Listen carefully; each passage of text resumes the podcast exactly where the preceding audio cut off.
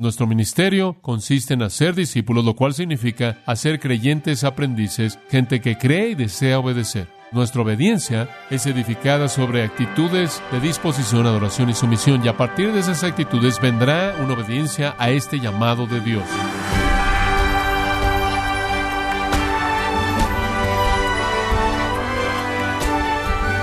Queremos darle la bienvenida a su programa Gracias a vosotros con el pastor John MacArthur. Una empresa tiene estas palabras en su sitio web. Hay de esa compañía que pierde de vista su declaración de misión porque ha dado el primer paso en la pendiente resbaladiza hasta el fracaso. Bueno, de manera similar podemos decir, hay del cristiano que olvida su misión única, la gran comisión el mandato de Jesús de ir al mundo y hacer discípulos, y la pregunta es, ¿cómo se conecta esa llamada a la acción con las responsabilidades ordinarias que tiene, trabajando, en su vida diaria, oyendo a la escuela? Por eso quiero invitarle a que nos acompañe cuando el pastor John MacArthur nos muestra que todo sea cual sea su edad, la gran comisión es para usted, y el título de la serie La gran comisión a continuación en gracia a vosotros. Recordamos que la afirmación hacer discípulos es el corazón de nuestro llamado, que estamos en el mundo para hacer eso, que la enseñanza y la predicación y la alabanza, la comunión, todas esas cosas que disfrutamos y son queridas por nosotros únicamente son medios para alcanzar un fin únicamente son elementos de preparación para la tarea real, la cual es evangelizar al mundo, la cual es alcanzar a los perdidos para Cristo.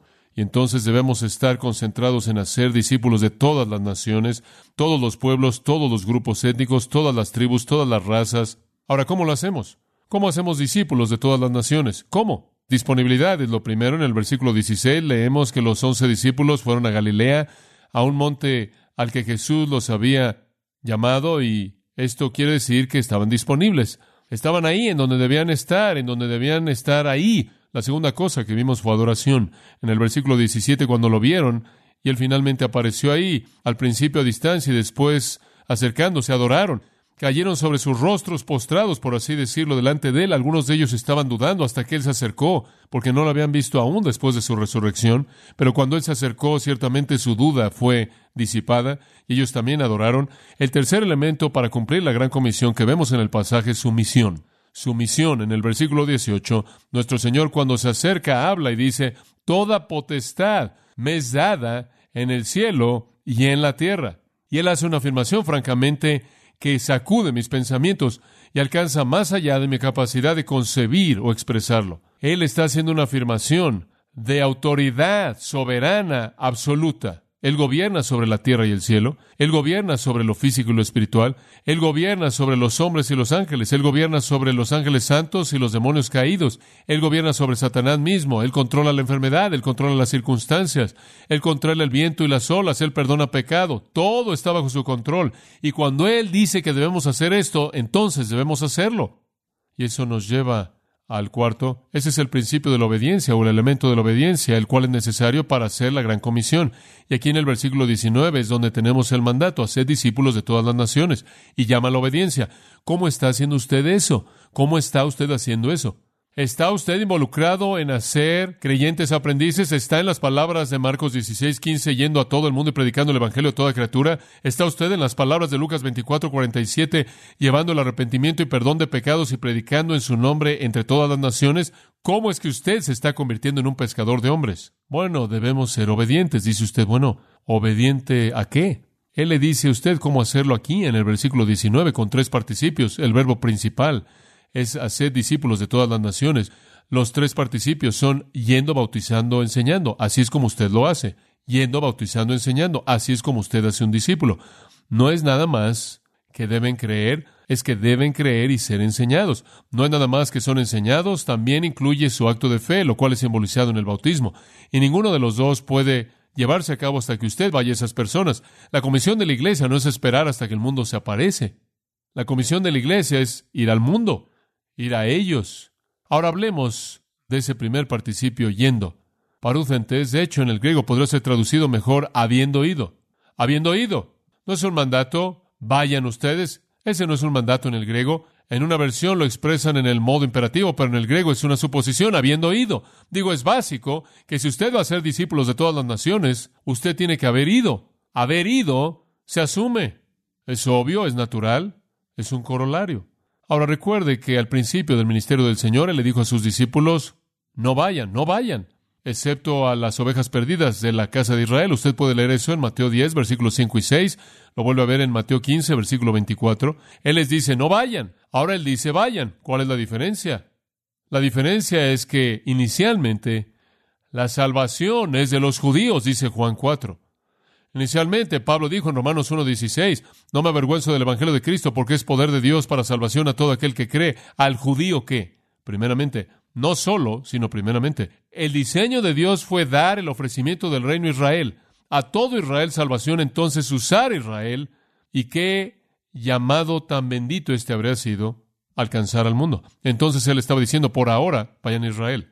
Vamos a Israel primero, no solo Israel, pero primero. Israel fue apóstata, Israel fue incrédula. La tragedia de esa nación está diseñada en una hermosa, hermosa parábola en Mateo 22, en donde un rey tiene una boda para su hijo y el rey sale a llamar a todos los invitados que ya habían sido invitados. Esa es la nación Israel. Ellos sabían quiénes eran. Ellos eran el pueblo de Dios. Sabían que su Mesías iba a venir. Sabían que tenían su invitación en la mano. Y él fue a decirles, ustedes han sido invitados, ahora es el tiempo, y se rehusaron a venir. Algunos simplemente fueron indiferentes y algunos fueron hostiles. Y entonces el rey dijo, vayan a las carreteras y a los caminos y encuentren a cualquier persona que puedan encontrar e invítenlos para venir y vendrán y serán los invitados en la boda del Hijo. Y el retrato fue de una Israel apóstata que rechazó a su Mesías, perdió la celebración planeada para ellos y fue entonces dado a otro pueblo. Y entonces, al principio, Dios en su gracia trajo salvación a Israel, no para que fuera solo de ellos, sino para que ellos, habiendo creído, se convirtieran en los testigos privilegiados para alcanzar al mundo. Se rehusaron y Dios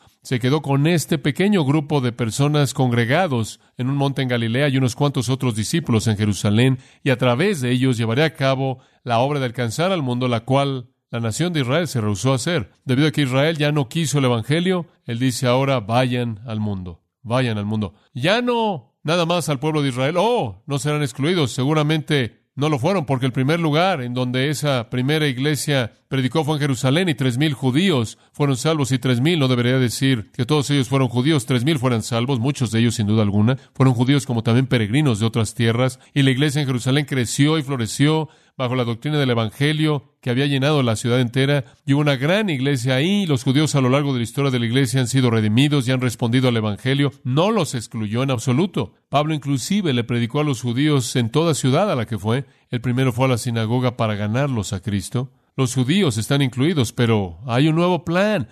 Ya no es que Dios va a usar a la nación de Israel para ser su testigo, se rehusaron. Él usará al remanente que creyó como su pueblo que da testimonio. Ahora él dice entonces, vayan a todo mundo. Israel ya no va a ser mi pueblo que da testigo. Ustedes que son de la fe, conviértanse en ese pueblo y ustedes vayan al mundo entero a predicar el mensaje de la gracia salvadora. Cuando Pablo fue llamado a ser un ministro y un testigo, en Hechos 26, 16, él reitera su testimonio y dice que Dios lo libró del pueblo y de los gentiles a quienes ahora yo te envío, para que abra sus ojos y se conviertan de las tinieblas a la luz del poder de Satanás a Dios, para que reciban perdón de pecados y herencia entre los que son santificados por la fe que es en mí. Y Pablo es un ejemplo perfecto de uno que es enviado al mundo. Así como estos, aquí en el versículo 19, así como usted y yo. Y todavía debemos estar concentrados en esa tarea, tenemos que ir, debemos ir. Y entonces la suposición del versículo 19 es que habiendo ido, porque este es el mandato, habiendo ido, estamos involucrados en hacer discípulos de todas las naciones. Y ustedes se acuerdan, Hechos 1.8 dice que cuando el Espíritu venga, me seréis testigos en Jerusalén, Judea, Samaria, el mundo. Fueron dispersos. El primer elemento esencial de hacer discípulos entonces es ir. Eso significa en donde quiera que estén que no conocen a Cristo. A donde quiera que usted vaya que Cristo no es nombrado. Podrá ser su escuela o su oficina o el lugar donde vive o lo que sea, quizás alrededor del mundo en algún lugar, pero habiendo ido, se asume si vamos a cumplir con el trabajo alrededor del mundo. El segundo elemento, el segundo participio que modifica al verbo principal es bautizando. Bautizándolos en el nombre del Padre y del Hijo y del Espíritu Santo. Bautizo, un término familiar, significa sumergir en agua. Sumergir en agua. Y nuestro Señor está diciendo, cuando vayan, deben estar bautizando. Ahora, ¿qué importancia tiene esto? ¿Por qué es que él enfatiza esto? Porque el bautismo fue la señal externa de un acto interno de fe en Cristo. El bautismo era sinónimo de la salvación, aunque el bautismo de ninguna manera salvaba. Fue el símbolo visible externo de lo que había sido hecho en el corazón. Y fue un acto externo de obediencia mediante el cual una persona podía demostrar la realidad del milagro de la salvación. No hay manera en la que usted pueda ver a alguien siendo salvo. Yo nunca he visto una salvación. ¿Y usted? Yo no podría verla. Es una transacción sobrenatural espiritual. Nunca he visto una salvación. Lo único que he visto es el fruto de una, ¿verdad? Lo único que he visto es el resultado de una. Y si no veo el resultado, entonces tengo que cuestionar si hubo en realidad una salvación. Y en la primera iglesia era esencial que la salvación fuera demostrada por el fruto de la obediencia. Y ese fruto inicial de la obediencia fue el bautismo mediante el cual un individuo daba testimonio de su unión en la muerte, sepultura y resurrección de Cristo, simbolizada de manera tan hermosa en la inmersión. Ahora, el bautismo de Juan el Bautista fue diferente. Fue un bautismo de arrepentimiento, de un pueblo arrepintiéndose de su pecado para purificarse a sí mismo internamente y mostrar que por su bautismo externo estaban listos para el Mesías. Pero aquí hay un nuevo tipo de bautismo. Por primera vez desde que Jesús murió y resucitó aquí, la gente podía ser bautizada como una demostración de su identidad con Cristo en su muerte y resurrección. Esa es la razón por la que la inmersión es el único modo viable del bautismo, porque retrata la muerte y resurrección de Cristo en la ceremonia misma. El bautismo entonces fue mandado, como lo vemos aquí, y esa es la razón por la que fue hecho. Jesús dijo bautizándolos. Ahora, cuando usted entra al libro de los Hechos y la gente se convirtió y usted ve que son bautizados, usted sabe por qué, porque fueron obedientes a un mandato. Aquellos que creen en Cristo deben ser bautizados, pero el mandato aquí es para aquellos que predican el Evangelio, bautizar, lo cual significa que al dar el Evangelio, amados, debemos decirle a la gente que no es solo algo en lo que usted cree y eso es todo, es algo en lo que usted cree y confiesa públicamente en este acto de bautismo. Y cuando usted encuentra a alguien que se rehúsa a hacer eso, usted puede tener razón para cuestionar la legitimidad de su fe, porque Jesús dijo, el que me confesare delante de los hombres, lo confesaré delante de mi Padre que esté en los cielos. Esto es confesión pública. Nadie es salvo por el bautismo en sí mismo. El agua no lo puede salvar usted. Cualquier rito o acto religioso es impotente para salvarlo usted. Pero este es un acto de obediencia, este es un símbolo. Y esa es la razón por la que las escrituras enfatizan de manera repetida el bautismo en Marcos 15, Marcos 16, 15, id por todo el mundo y predicad el Evangelio a toda criatura. Después el versículo 16 dice, el que creyere y sea bautizado será salvo. Y algunas personas han dicho, bueno, espera un minuto, eso significa que el bautismo es una parte de salvación. No. La siguiente parte del versículo dice, pero el que no cree será condenado. El asunto es creer. Usted cree y es salvo. Usted no cree es condenado. No dice, el que no es bautizado es condenado, pero el bautismo está ahí como en Efesios 4, un Señor o una fe, un bautismo, y así como está en Hechos 2.38, arrepentíos y sed bautizados para el perdón de pecados, y así como está aquí, id y haced discípulos de todas las naciones, mientras que van bautizándolos, porque es un elemento intrínseco en la confesión y demostración de la fe genuina de corazón. ¿Entiende usted eso? Entonces debemos ir bautizando. ¿Qué significa eso? Guiando a la gente a Cristo cuya salvación es lo suficientemente genuina como para que ellos deseen hacer una confesión pública de su unión con Cristo en su muerte y resurrección. Y necesitamos predicar eso, y necesitamos enseñar eso, y necesitamos decirle a la gente eso. De tal manera que les estamos diciendo, miren, no solo les estamos pidiendo que tan solo crean en Jesús y obtengan vida eterna sin importar cómo quieran vivir y lo que quieran hacer, no estamos ofreciendo una gracia barata y una creencia fácil, estamos diciendo, los estamos llamando a Cristo y llamarlos a Cristo significa que los llamamos a la obediencia, lo cual es demostrado en ese acto del bautismo, mediante el cual ustedes declaran a un mundo que los observa su fe en el Salvador y su misión a su señorío. Usted hace un discípulo cuando usted lleva a alguien a Cristo. Cuando usted es salvo, usted entonces se convierte en un aprendiz de Cristo y hay un espíritu sumiso en uno que verdaderamente es salvo, que se manifiesta a sí mismo en una disposición a hacer una confesión pública y una disposición a someterse a la enseñanza de lo que Cristo mandó. Y eso lo lleva usted al tercer principio, al cual entraremos en tan solo un momento. Enseñanza. Una persona que viene a Cristo está dispuesta a aprender. Entonces la responsabilidad es nuestra de enseñarles lo que Cristo mandó. La suposición es que si verdaderamente son convertidos, van a querer saber. Una persona verdaderamente convertida tiene un hambre por la verdad de Dios, un hambre por la palabra de Dios, un deseo de ser obediente. Inclusive cuando somos desobedientes, sabemos que eso va en contra de nuestro deseo más profundo, el cual es obedecer. Entonces, habiendo oído, él dice, haced discípulos de todas las naciones, y hacen eso inicialmente al traerlos a la fe en Jesucristo, la cual es demostrada en el acto de obediencia inicial en el bautismo. Ahora observe que él dice, bautizándolos en el nombre del Padre y del Hijo y del Espíritu Santo. En primer lugar, necesito decir que eso no necesariamente es una fórmula para el bautismo, esa es una manera común y con frecuencia usamos eso en nuestros bautismos. Te bautizo en el nombre del Padre, del Hijo y del Espíritu Santo. Y es una manera hermosa de hacer eso. No obstante, hay varias ocasiones en el libro de los Hechos en donde la gente es bautizada en el nombre del Señor, bautizada en el nombre del Señor Jesús, bautizada en el nombre de Jesucristo. De hecho, no hay bautismo en el libro de los Hechos en el que esta fórmula jamás es usada. Solo aparece aquí. Todo bautismo específicamente en donde alguna fórmula es dada o alguna afirmación es hecha para afirmar en quién es el bautismo es en el Señor, el Señor Jesús, el Señor Jesucristo. Ahora concluimos entonces de eso, que realmente no hay una fórmula obligatoria. La gente quiere enfatizar esto, pero realmente no hay una fórmula obligatoria. Bautizar a alguien en el nombre de Jesucristo es simplemente bautizarlos, cierta manera, demostrando y retratando su unión con Jesucristo, y eso es maravilloso. Y eso dice suficiente. Aquí únicamente tenemos la afirmación más completa posible, bautizándolos en el nombre del Padre, del Hijo y del Espíritu Santo. No solo muestra su unión con Cristo, sino su unidad con toda la Trinidad. Es una afirmación más completa y rica, más amplia. Pero de ninguna manera debemos decir que es algún tipo de fórmula absolutamente necesaria, debido a que hay otras afirmaciones hechas en el libro de los Hechos. Lo que es maravilloso que queremos señalar en el libro de los Hechos es que fueron obedientes a esto. Y en todo lugar en donde el Evangelio fue predicado y en todo lugar en donde la gente creyó, la gente fue bautizada. Hechos 2.41, Hechos 8.38, Hechos 9.18, en el décimo capítulo de Hechos con Cornelio, versículo 48, el capítulo 16 de Hechos, versículo 33, el carcelero de Filipos y su familia.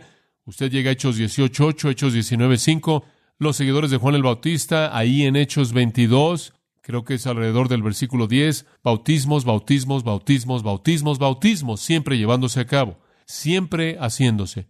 Y entonces, no estamos buscando algún tipo de rito ceremonial en el que la conversión se lleva a cabo mediante agua y hay alguna forma especial que usted debe decir.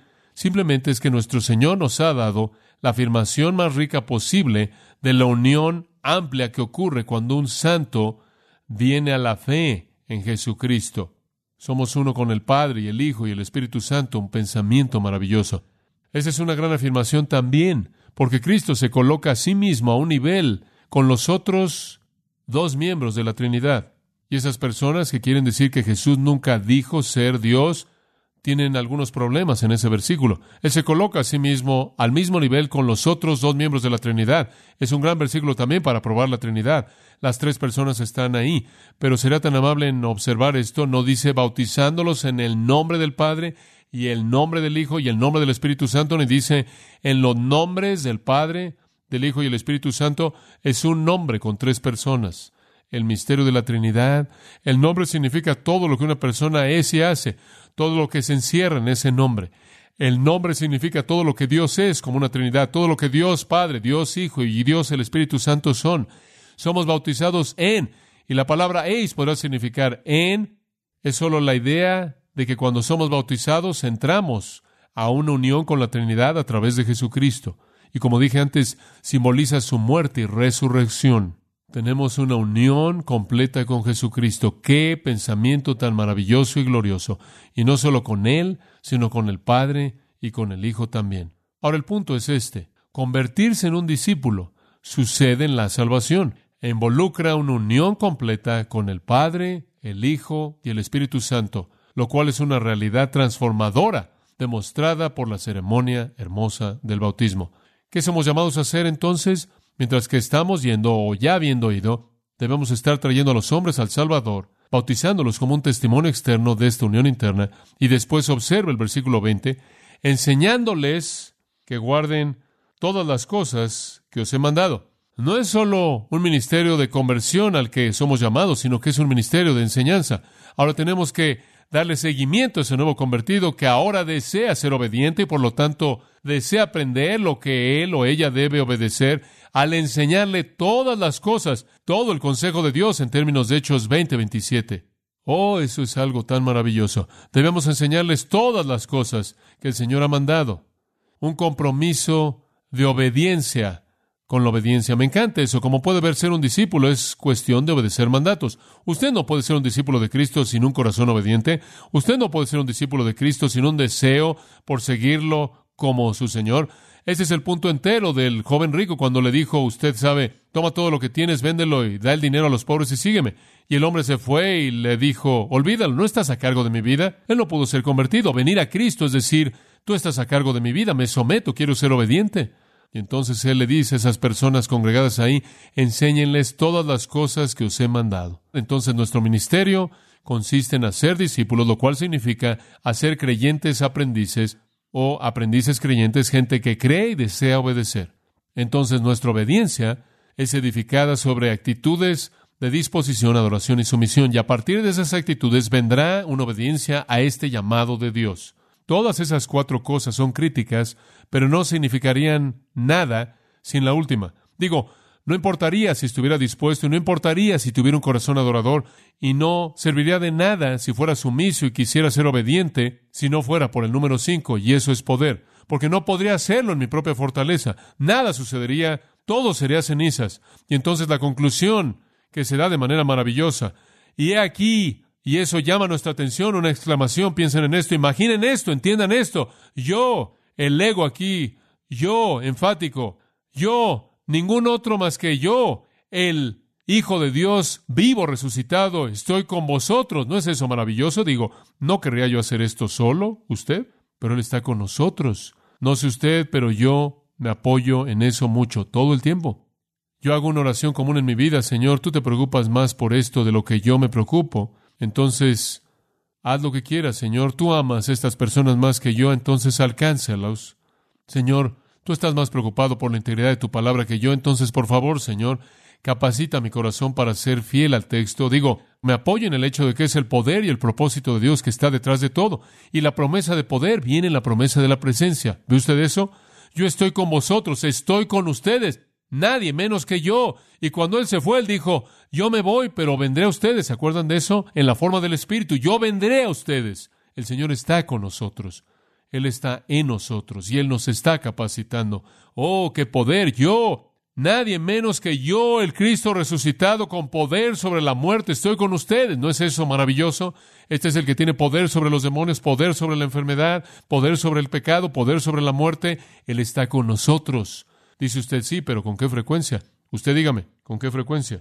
Todos los días, dice el griego, todos los días, todos los días. Días literales, todos los días. Él estará con nosotros todos los días hasta la consumación de la época. No la palabra fin, fin. Simplemente significa que algo se detuvo. Consumación es la palabra sunteleia, significa traducir. Consumación. Esa es la consumación de muchos elementos diversos en un gran final. Ahora, ¿qué quiere decir él con sunteleia? ¿Qué es esto? Teleo significa el fin, sun significa unirse, entonces la reunión de todos los acontecimientos finales, él la usa aquí y tres otras veces, esas otras tres veces están en Mateo 13 y en Mateo 13 las tres veces que él las usa siempre habla de la segunda venida. Entonces lo que el Señor está diciendo es tan maravilloso.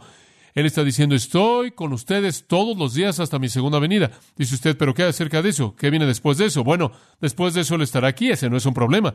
Hasta que yo llegue aquí, estaré aquí, es lo que Él está diciendo. No se preocupen, voy a regresar y hasta que yo regrese voy a estar aquí. El fin de las épocas es la segunda venida que será seguida por el reino de Cristo. Entonces Él dice, hasta que yo venga en mi reino, yo estaré ahí en mi presencia. ¿No es eso maravilloso? Entonces la tarea de alcanzar al mundo es una tarea que se echa posible por el poder de Cristo que está presente en nosotros, en nosotros. Y no es sorprendente que Pablo dice, y aquel que es poderoso para hacer todas las cosas mucho más abundante, más allá de lo que podemos pedir o entender, según el poder que actúa en nosotros. Y no es sorprendente que en Mateo dijo, amén, así sea. Digo, puedo meterme en esta gran comisión ahora. Entiendo que lo que Dios quiere de mí es disposición. Lo que Él quiere de mí es un corazón que adora, que está totalmente centrado en Él y no la basura del mundo. Lo que Él quiere es un espíritu sumiso que dice, lo que tú pidas, Señor, lo haré. Y después cuando lo oigo, Él quiere obediencia. Y lo que Él me da a cambio no solo son todos los mandatos y todas las órdenes y toda la instrucción correcta, sino el poder de su propia presencia para ejecutarlo y hacerlo. Entonces así sea.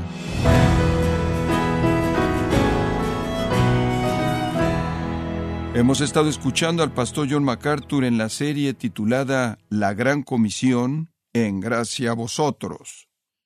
Estimado oyente, quiero compartirle esta carta que nos envió Gonzalo la manda desde Uruguay y dice lo siguiente. Estimados hermanos, es una gran bendición para mí contar con las herramientas que gracia a vosotros pone a disposición para estudiar correctamente la palabra de Dios. La vida del pastor John MacArthur, junto con el equipo que le acompaña, han permitido que personas que estamos a miles de kilómetros podamos ser bendecidos con la exposición de la palabra del Señor como es debido. Les agradezco profundamente por el esfuerzo que han hecho, haciendo que la palabra del Señor corra por todo el mundo, y estoy muy agradecido por su bondad. Les saludo atentamente desde Montevideo, de aquí del país de Uruguay. Muchas gracias a Gonzalo por esta carta. Y de nuevo, estimado oyente, si usted tiene tiempo, también escríbanos, así como nos ha alentado Gonzalo con estas palabras. Queremos oír de usted y saber cómo es que Dios trabaja en su corazón cuando la palabra llega a través de gracia a vosotros.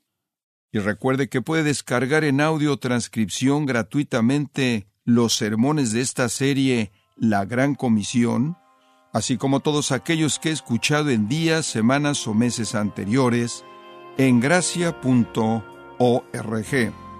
Si tiene alguna pregunta o desea conocer más de nuestro ministerio, como son todos los libros del pastor John MacArthur en español, o los sermones en CD, que también usted puede adquirir, escríbanos y por favor mencione la estación de radio por medio de la cual usted nos escucha en gracia a vosotros.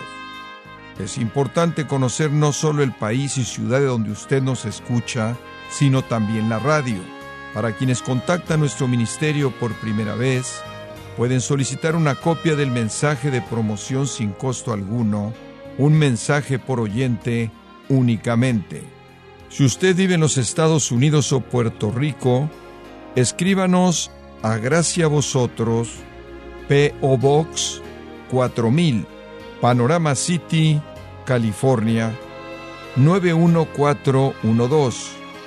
O puede escribirnos a través del siguiente correo electrónico radio arroba Queremos agradecerle su tiempo y sintonía en nombre de John MacArthur y del personal de este organismo e invitarle para que nos acompañe en la próxima edición y así juntos continuar desatando la verdad de Dios un versículo a la vez en gracia a vosotros.